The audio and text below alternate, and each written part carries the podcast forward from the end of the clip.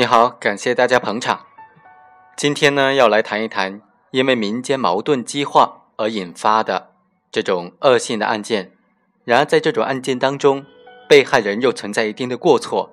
那么，如果被害人被杀害，而且故意杀人罪成立的话，对被告人能不能一概的适用死刑呢？本案就是因为民间矛盾激化而引起的恶性杀人案件。被告人和被害人都在同一个农贸市场的相邻摊位卖肉，因为生意上的关系，两个人时常发生矛盾。有一天呢，两个人矛盾就激化了，进而发生厮打，两个人都受了轻微伤。被害夫妇拒绝在市场治安管理人员的调解，在事发当日和次日多次的强迫被告人要拿出三百六十块钱去看病，并且殴打了被告人夫妇。被告人这边呢，在矛盾发生并且激化之后，多次报警，要求公安机关和当地的治安人员来组织大家协调处理，并且反映被害人那方人多势众，纠缠不清，请有关的组织对他自己给予保护。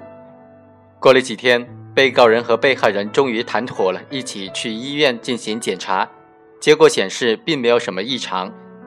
但是被害人仍然纠缠不清。当时我们这个被告人就非常恼怒了，掏出随身携带的剔骨刀，捅向了被害人的背部、胸部和腹部，将其残忍的杀害。本案被告人故意杀人罪肯定是成立的，关键在于能否适用死刑，尤其是适用死刑立即执行呢？我们认为，在这种纯因生活琐事、邻里纠纷等等民间矛盾激化引发的故意杀人犯罪案件。被告人和被害人之间并没有什么深仇大恨，只是因为一点纠纷没有及时的处理好，而使得矛盾激化。被告人在被害人马某和徐某夫妇没有任何的对他人身加害的情况之下，又在医院的公共场所用剔骨刀向被害人夫妇捅刺，导致被害人死亡，这种后果是极其严重的，手段是极其残忍的，应当予以惩处。但是，综合全案的发展过程来看呢，被害人一方在案件的起因和矛盾的激化发展上有一定的过错。被告人提出，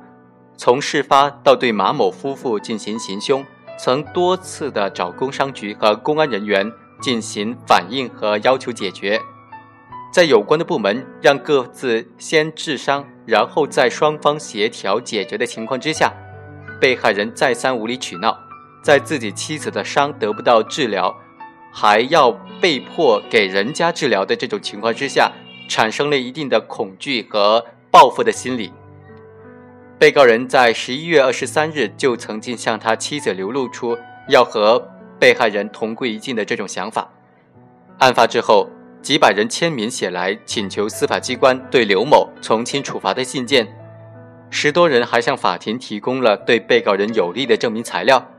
这些情节虽然不是法定的从轻处理的情节，但是也是考虑对被告人是否判处死刑立即执行的一个因素。此外，这一类案件和发生在社会上的严重危害社会治安的其他故意杀人犯罪案件是有区别的。无论是从被告人的主观恶性程度上看，还是从他对社会公众的安全的这种危害性程度来看，都是不同的。我们认为。法院认定被告人杀人手段残忍，后果极其严重，同时也要考虑到该案的被害人一方存在的一些过错。被告人行凶杀人和被害人一方私下无理取闹、无理逼迫对方看病赔钱，才导致了矛盾的激化升级。最后，一审法院就认为，被告人持刀行凶，杀死一人，重伤一人，其行为已经构成故意杀人罪。考虑到杀人情节特别严重，手段特别残忍，后果特别恶劣，但是本案事出有因，被害人对于案件的发生和矛盾的激化有一定的过错，被告人归案之后认罪态度也比较好，因此判处死缓。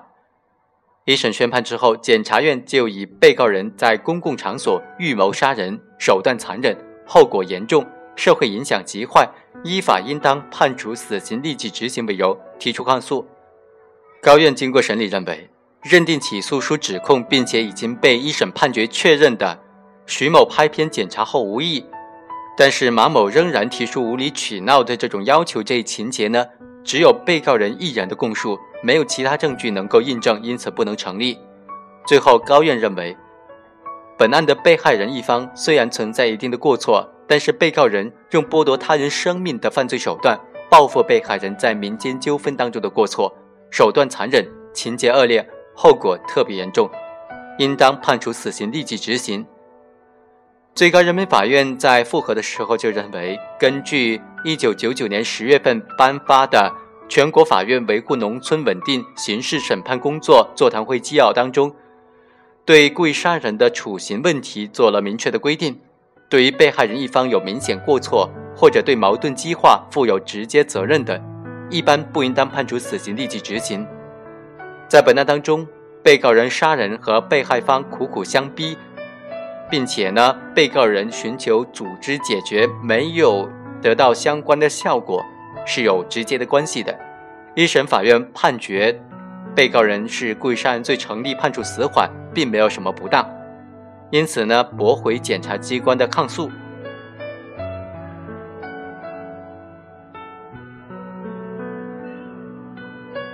以上就是本期的全部内容，下期再会。